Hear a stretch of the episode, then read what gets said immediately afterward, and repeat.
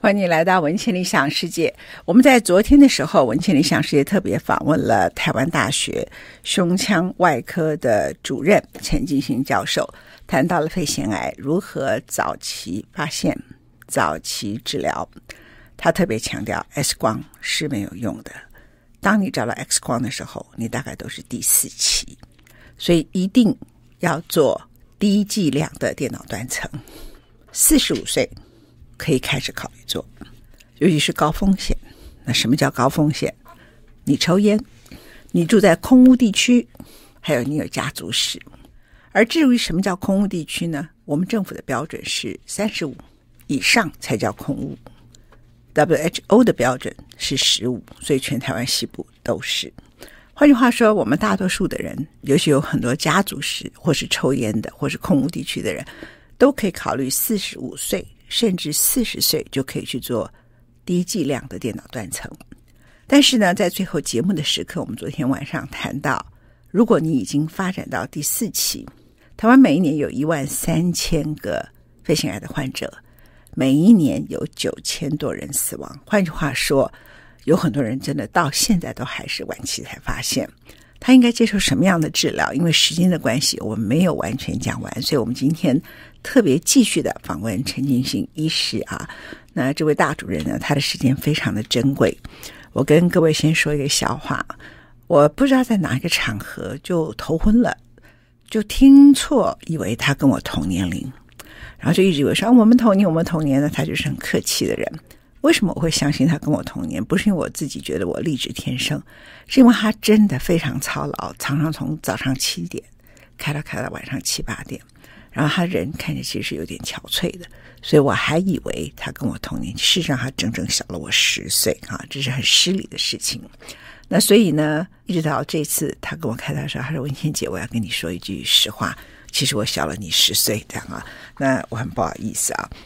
但是这也说明了，第一个我头昏掉了啊，但另外第二就是他其实个人呢，每天也没有把自己三餐顾好，然后他把他的生活，把他的人生几乎都献给了大多数的病人。待会儿继续访问陈金星教授，他将继续用将近一整个小时的时间为我们来解说，面对肺腺癌，你该接受什么样的治疗，尤其到了晚期。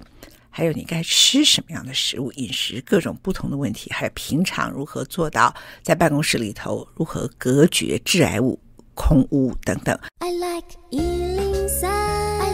like radio.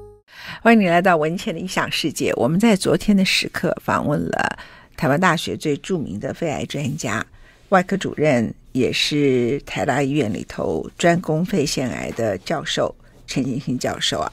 那他非常的疲惫，非常的累，把他所有的时间几乎都给了他的病人。我自己是见证者，他是我的医生啊。那有一天，他很客气，他来巡房。那个时候我记得是晚上八点多，嗯，陈信昭记得吗？晚上八点多，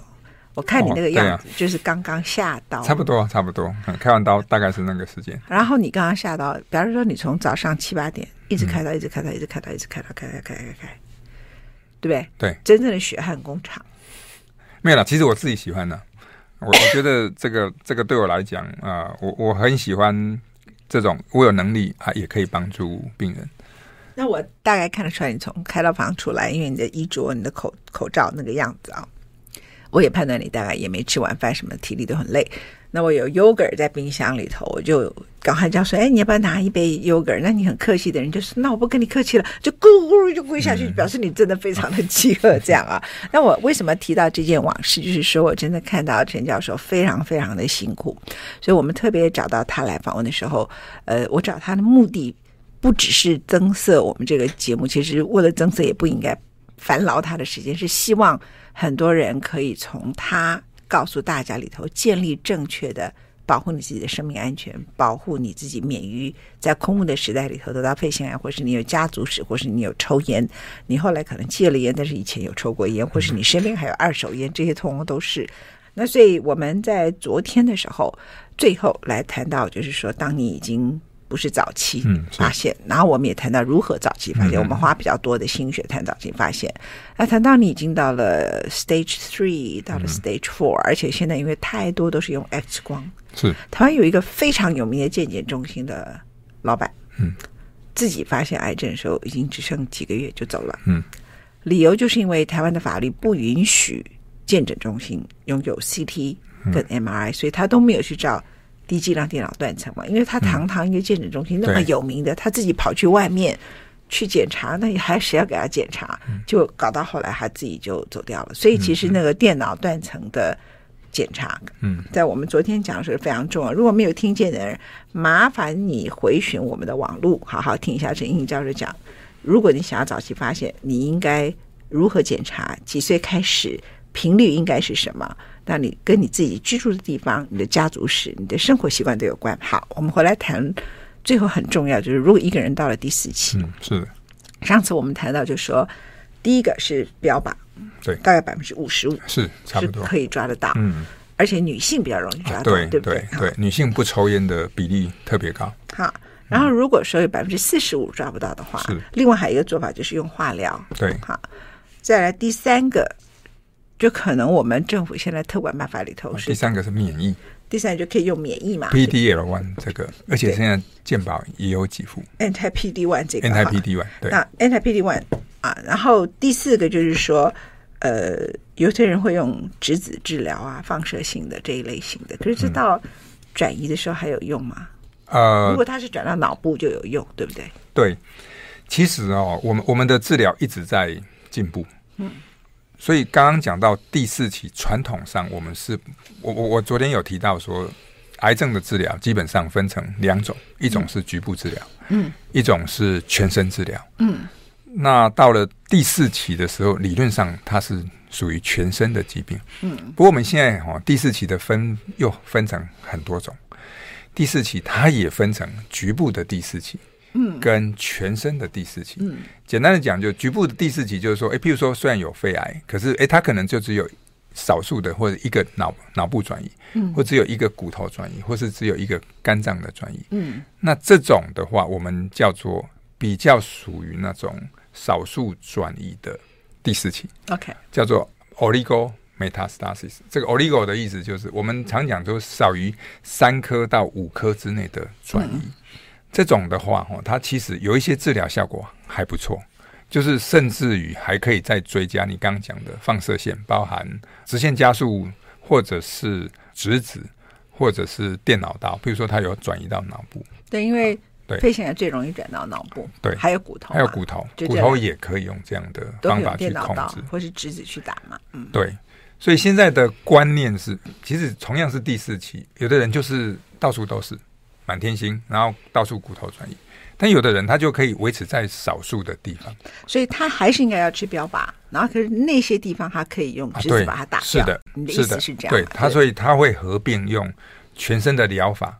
再加上局部的治疗，嗯，这样有的时候效果其实是非常好。那我再请教一下陈英教授，就是我们上次谈到一个非常重要，就是免疫疗法。对好，在免疫疗法里头，有的人因为我们当时都叫免疫细胞疗嗯法，把免疫疗法跟细胞疗法混在一块儿。对，那你在昨天节目里头提提到，嗯，陈耀昌教授是他提到说，全台湾还没有一个干细胞的疗法对没癌有症没是有合法的干细胞，没有合法的疗法，哈对，没有没有疗法是合法的，而且在没有经过更清楚的研究之前，应该是有些癌症，如果输入干细胞，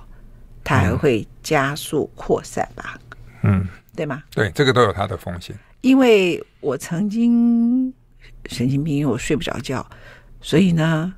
我就去储存了干细胞。嗯，那我就请中国医药大学，嗯说那你帮我打干细胞，嗯嗯嗯我要让我我免疫系统疾病一直攻击，我很烦呐、对，那我想说，我会不会年轻化啊？因为我储存是五六年前，嗯嗯嗯嗯那时候没有像我后来一直在攻击啊。是，所以就在我去找您开刀的前一两个月，嗯，我就一直逼他们说，我讲你讲哈嗯，嗯坑底拎刀黑的干细胞，你给我嗯提出来，给我注、哦注下啦是，哈。然后他们就跟我说，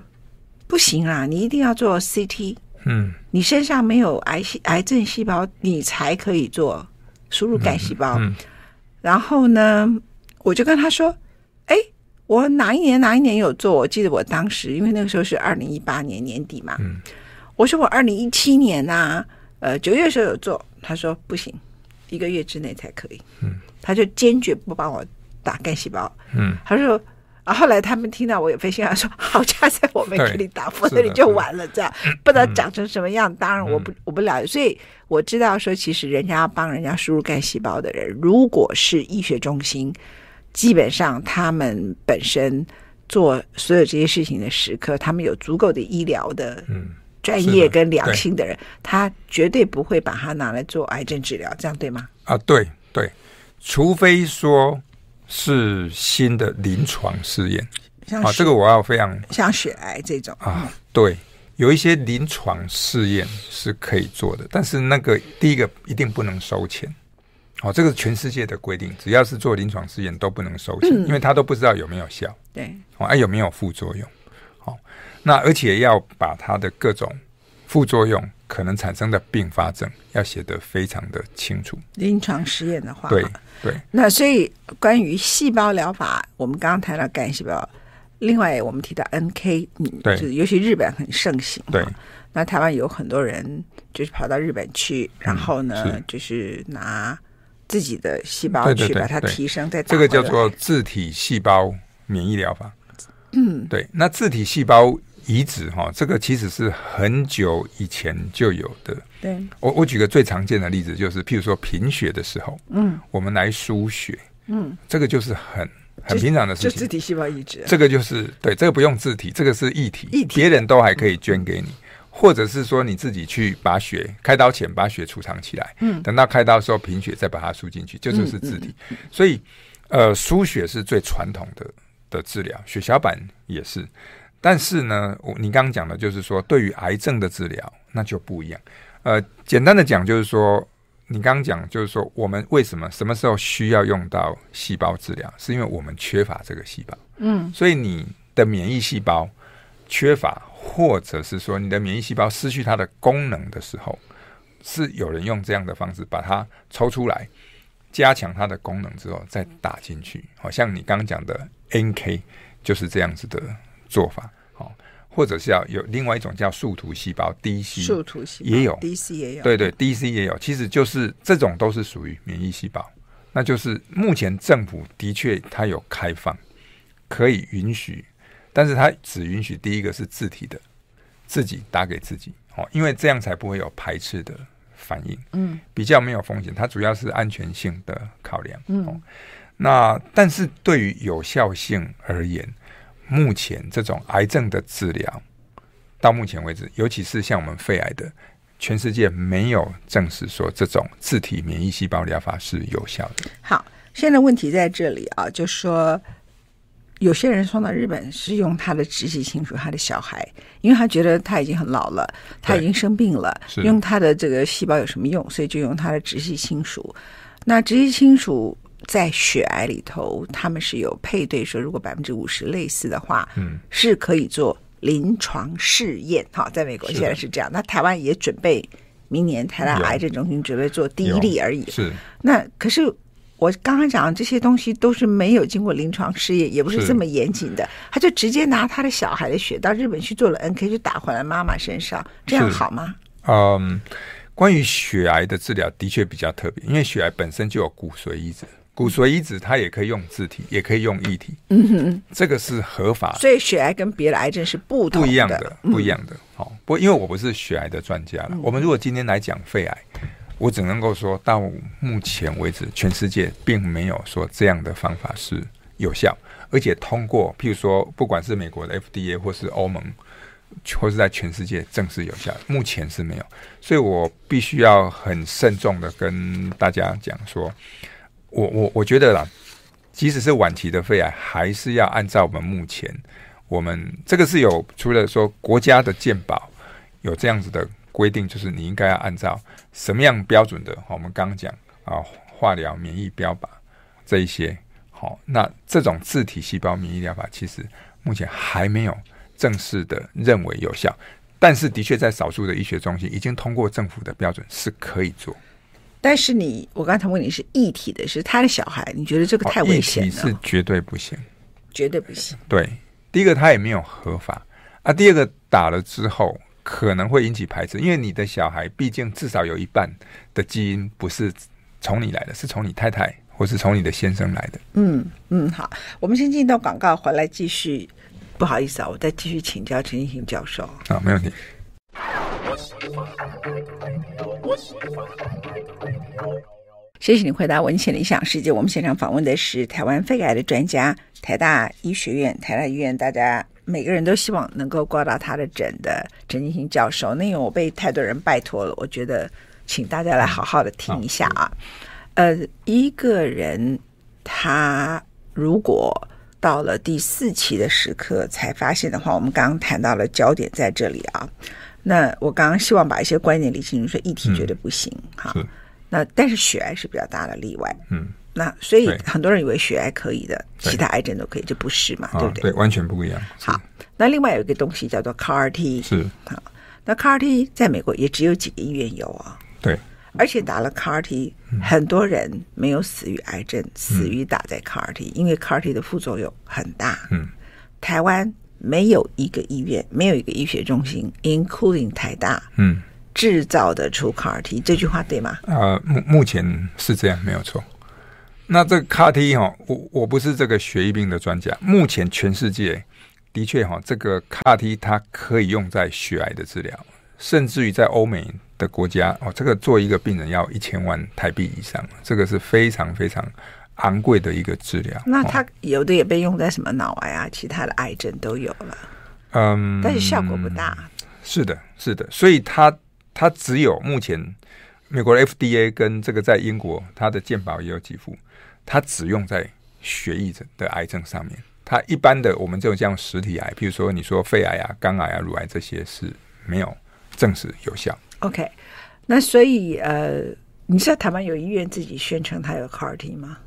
我刚才讲这句话的目的是告诉大家说，你不要，因为我很觉得那些得得到癌症末期的人很可怜，是，他们就会别人说什么就会相信嘛。嗯，好像有一些呃公司，因为现在其实台湾哦，它不见得医院在做这个，因为这个成本非常他高。都生技公司，都是生技公司跟医在做生，配有一些合生技公司号称它可能跟谁合作，它可以做到，嗯但是实际上的状况，呃，在别的医院我不太清楚。不过现在连台大，我们台大医院有要做，可是还没，目前都还没有。我我那天真正访问了唐吉鲁主任，他最嗯对，了但大家应该对谭主任应该非常的清楚。他他唐主任他就讲说，我们要做的第一例的 CAR T 是明年看看能不能实临床实验，所以表示之前一例也没有一定有嘛。没有？对，好，那我再请教一下这个陈英英教授，就是一个问题啊。 今年我在英格兰期刊，我想你知道这是医学界嗯啊里头对重对最权要威的期期刊刊哈，看到一个报告，就是免疫疗法，是就是免疫疗法跟细胞疗法也不同，嗯细胞是用你自己的自体细胞，啊，对，然后呢，如果是这个树突的话，可嗯能又比 NK 强一点点。如果到 CAR-T 的话，很有名，就是它有导航系统，它是嗯可以去找到你的癌细胞，因为癌细胞很聪明，它会藏。所以你如果用 NK 提升你的免疫系统，然后或是你想办法要提高你的免疫力，往往它杀死了很多细胞，却杀不死你的癌细胞。嗯所以这个 CAR-T 所以会被认为诺贝尔奖会给他们的嗯原因，就是它那个有所谓的，我们用一般的军事来讲，就是它有导航系统这嗯样哈、可是很多人不知道，细胞疗法归细胞疗法，是免疫疗法归免疫疗法，啊，对，两个合并使用是为了要把一个人身上的 PD-L one 把它打下来，嗯，那它就不会躲在蛋白质后面，那 CAR T 就可以一举把它杀死，是这样子合起来。但有的时候只用了免疫疗法嘛，哈。对，那我今天看今年看到《England》期刊里头的一个报道，是就是免疫疗法，即使是得到诺贝尔奖的小野药厂的嗯是啊本书佑、哈对，还有一个是默沙东药厂的 PD one 的药哈，这两个药对，都发生了一件事情，嗯，它的副作用是肺衰竭，对，对，兼职性肺炎，间质性肺炎。对嗯好，那换句话说，呃，如果不是一个很擅长使用这个药的一个医疗团队，嗯，他很可能会误诊哦，是，很可能他的病人他可能是别的癌症，嗯，结果他决定用免疫疗法，对，那他产生了肺衰竭，他以为说他转移到肺，是，或者他一旦肺衰竭，他们有第一时间，像我是访问过杨盼芷嗯，前校长的是嗯哈，他就是这方面很有经验，他就跟我说，通常你要搞到免疫疗法，你就要注意它变化，一不对劲就加护病房 back up 起来，是所以打免疫疗法，他很反对在普通病房打，他认为一、不是打完了就回家，嗯，他觉得很认真的观察。那一不对劲就送加护病房，这个很重要，就请教一下陈建新教授。哦， 大概我们目前其实现在的免疫疗法，就是你刚刚讲的这个 anti PD one、PD L one 这样子的治疗，在全世界有非常多，而且因为呃这个方法也也它几乎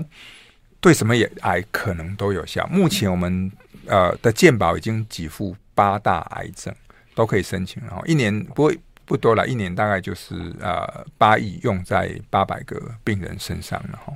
那呃，其实基本上它还算安全，所以当然要非常的慎重了哈。就是说，嗯呃，可是不太可能说都要到加护病房里面打了，因为我们毕竟台湾医疗呃加护病房它的，他的意思说不可以打完回家了。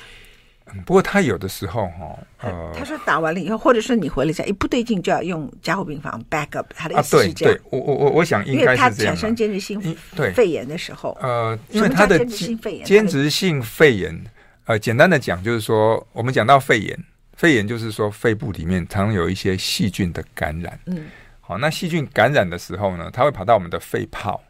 呃，造成肺炎。好，所以它就很多的脓积在我们的肺泡，让你没有办法呼吸，这是传统性的肺炎。间质性的肺炎呢，比较常见是病毒感染，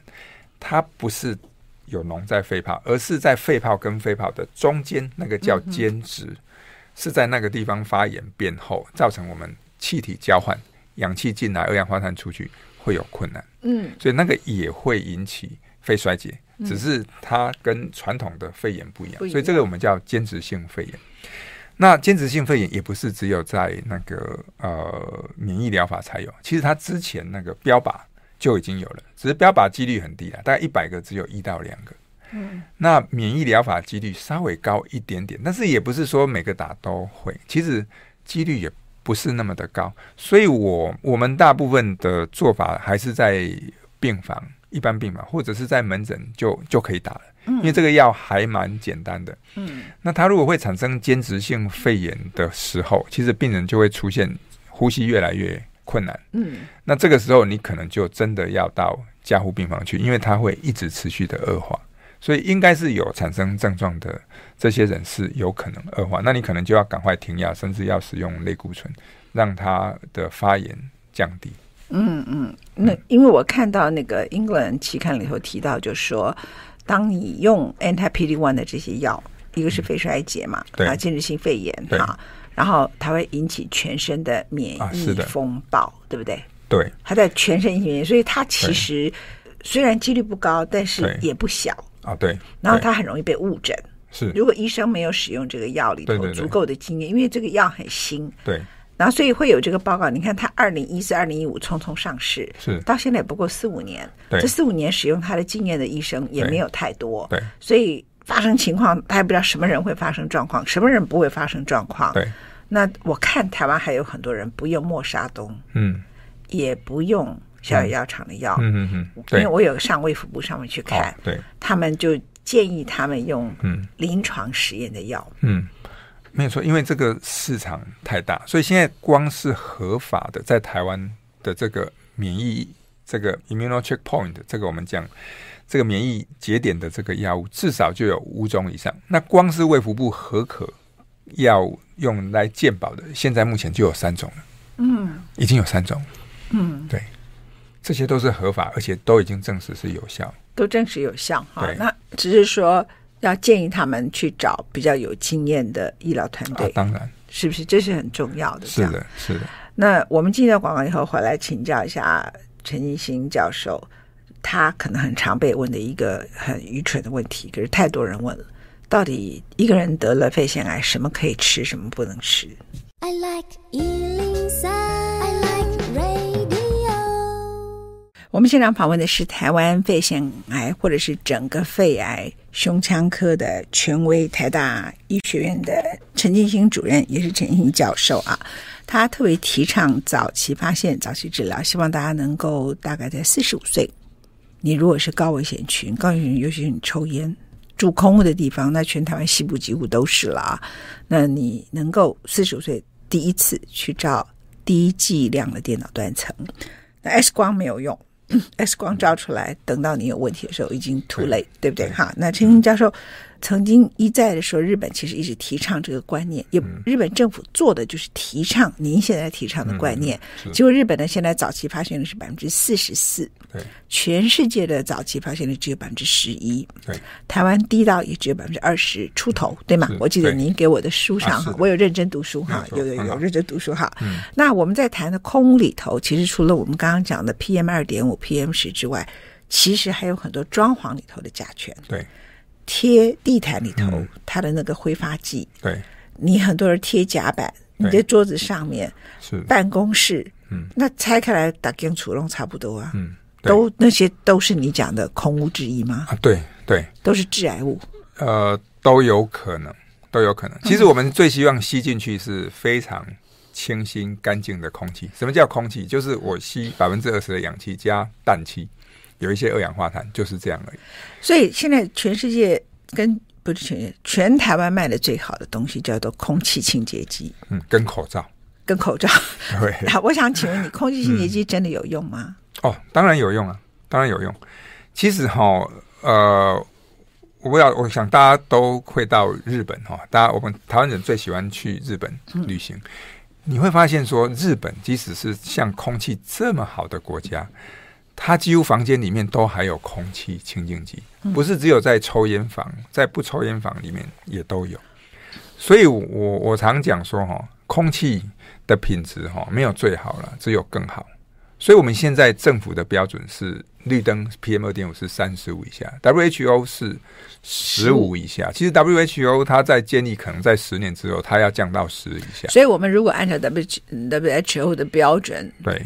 政府可能会被骂死，所以他干脆提高一点， 没有35错，没有错因，为他如果用十对十五的话，可能不可能台湾弄都对，自爆西嘛，部全部都不合都格，自只有爆东目前只有东部都不是合格及合格的哈。对那呃，我说我个人的经验，我住在阳明山，嗯是而且是四百公尺。嗯我每天有的时候我还有一会去竹子湖走走，那是一千公尺，哇，那里的空气是甜的，嗯是我就知道到我四百公尺就不一样了。对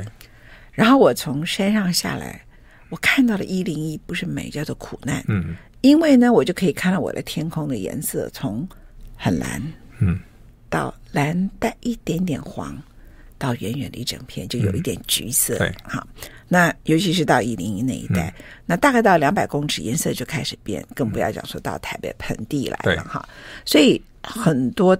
大楼自己本身如何把它的这个。空屋啊，嗯循环系统给做好，其实是很多办公室应该投资没有的嘛错。没有错那我自己的经验啊、即使我住在阳明山四百公尺的地方，嗯我家里有空气清洁器嘛，那只是生病之后。大家就一直送，所以就对嗯送到每每层楼不止一台，还多出来，只好再送别人这样。另外，我请我家里头我的司机哈，有一天比较没事，男孩子啊，嗯他就拿那个是哦最好的、全世界最好的吸尘器，嗯把我的冷气孔啊，对每个礼拜都吸一次，嗯我不敢置信哎、嗯就是我从您那里开刀回来以后，我才开始做这件事。他每次吸出来的一堆灰，嗯对每次吸出来一堆灰，嗯是大概每个礼拜，我就看说，那你干脆每天吸一吸，嗯大概吸了快要四五个礼拜以后，开始一点点。那我现在每个礼拜吸就一点点，每个礼拜对吸还是一点点。是但是我不太相信每一层大楼会用这么多的心血去整理他的办公室，嗯对也很少人自己像我这么意识到说，你这个冷气孔里头，你一定要把它嗯拿吸尘器吸。你觉得这个方法是对吗？呃对，其实冷气孔哈嗯。我不晓得，因为我家不是中央空调了哈，但是一般的冷气它都有过滤网，嗯，那你每次换过滤网的时候，你就会知道说，其实空气里面有多脏真的有非常非常的脏，对，所以你你刚刚讲到，而且这个我们讲到那个能够过滤的掉的，其实是悬浮粒子，嗯，那在更小的微悬浮粒子，它可能连那种冷气的滤网都过滤不掉。嗯，另外还有一种空污是挥发性的，哦，就像你刚刚提到的这种甲醛。所以我们常讲说哈，呃，空气清净机基本上有分几种等级啦，哦大概至少有三种等级。第一个等等级就是过滤而已，那过滤就是看它滤网，嗯，哦，就像我们的口罩一样，这个是第一等级，就是你把粗的粒子至少就滤掉了，嗯，那细的粒子哈、哦，其实有有有时候有点困难了，不过至少它可以大部分百分之九十的粒子可以把它滤掉。但第二种例子就是有害的挥发性气体，就是你自己闻得到的，有的时候就闻到哦，这个味道很臭，或是非常的不舒服哦，那种那种是空气清净机一般的是过滤不没掉办，法，那种就要用，譬如说像活性炭，或是要用一些化学的方法来把它清除。嗯，嘿，啊，第三个等级是在医院里面才有，就是还要再加上杀菌的功能。杀菌的功能。紫外线啊，或者是臭氧杀菌，所以有有很多种不同等级的。今天广告我来请教一下陈奕迅医师，到底一个人他为了解决他已经离癌的话，他应该吃什么？这是一个很愚蠢的问题，不过我觉得每个人都会问你，所以干脆你一次跟嗯很多人一次讲完、好了。我们先进广告。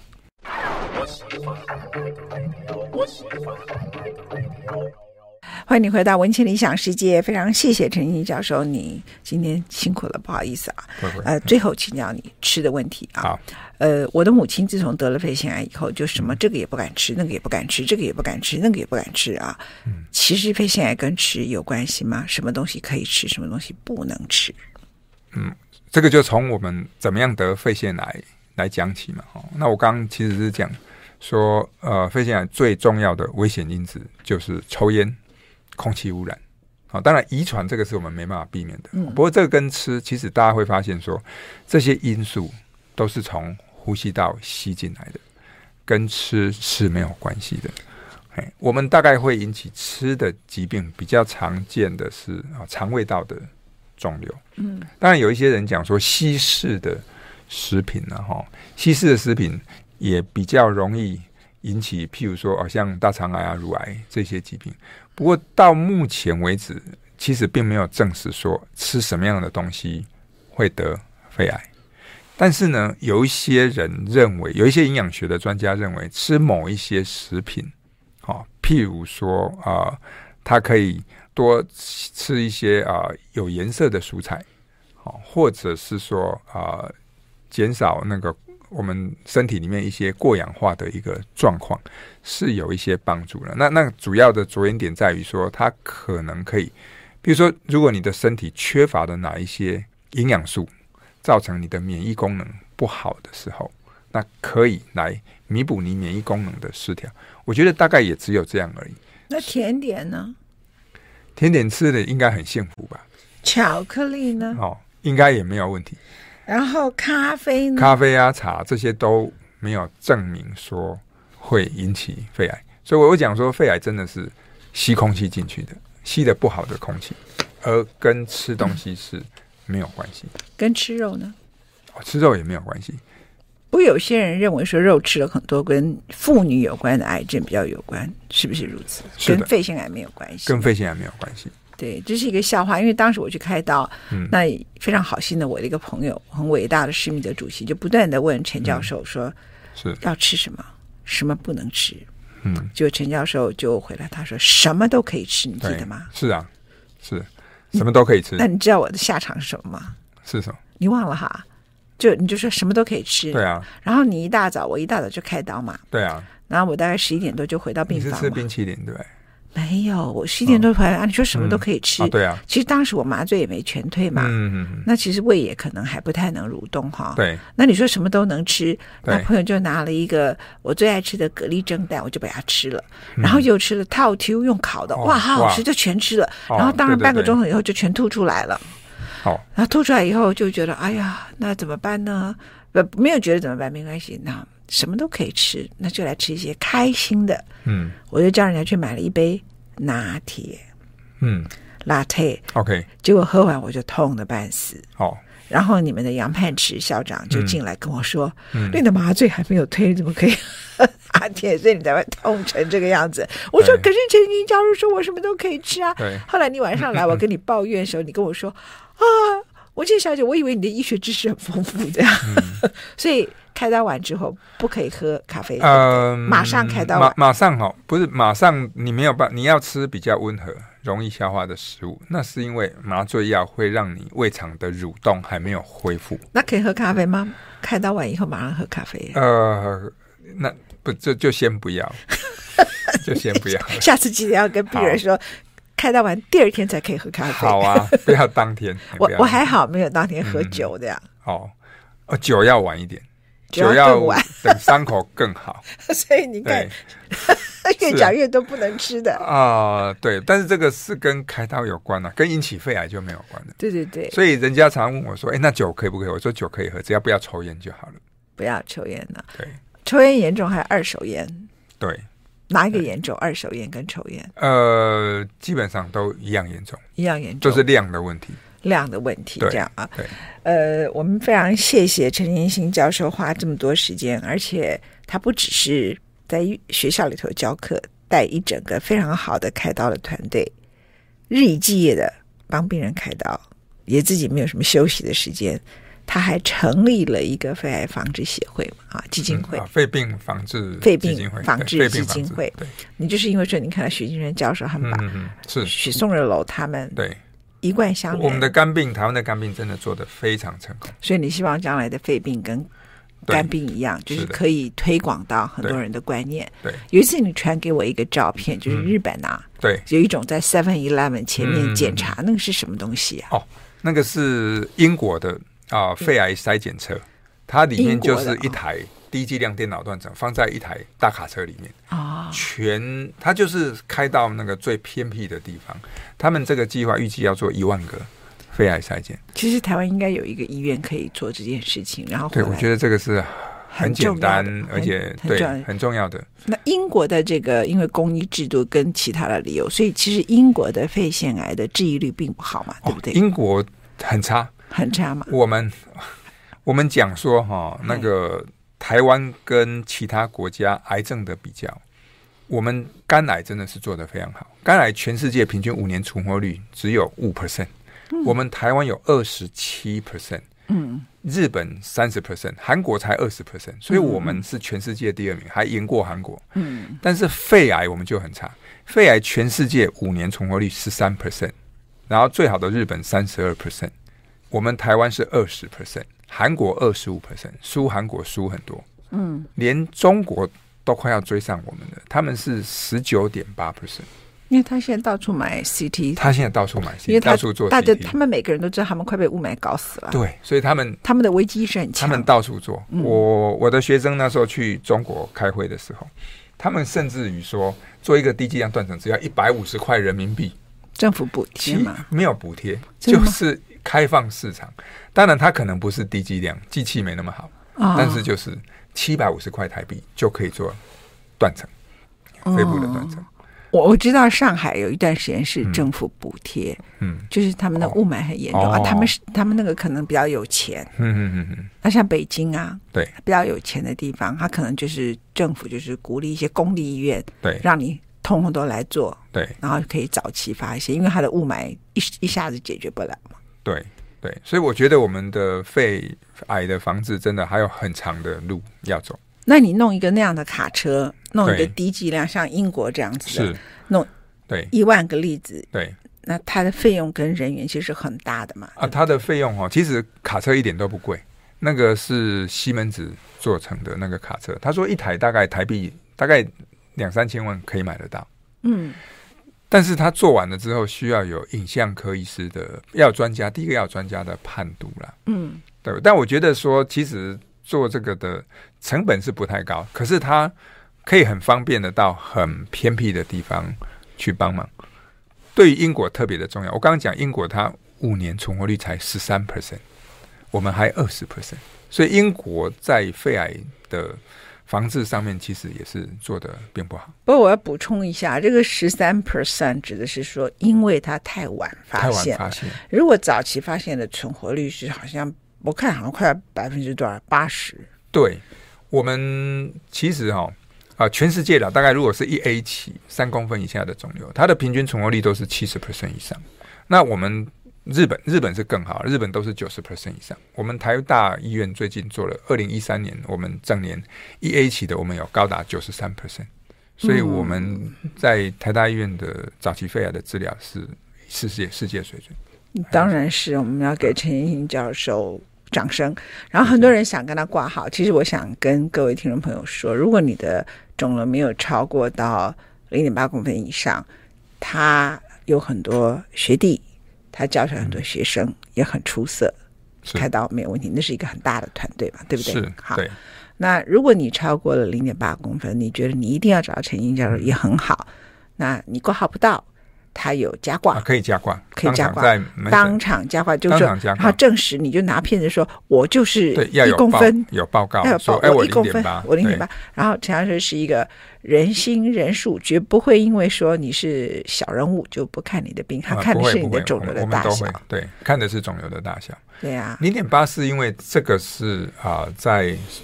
这个美国国家癌症医学会他们的认定的标准，他嗯们认为说零点八以下基本上都可以追踪，嗯零点八以上才有必须要去做进一步的治疗。谢谢陈教授，感谢你哦，谢谢，谢谢你。嗯谢谢，谢谢文健。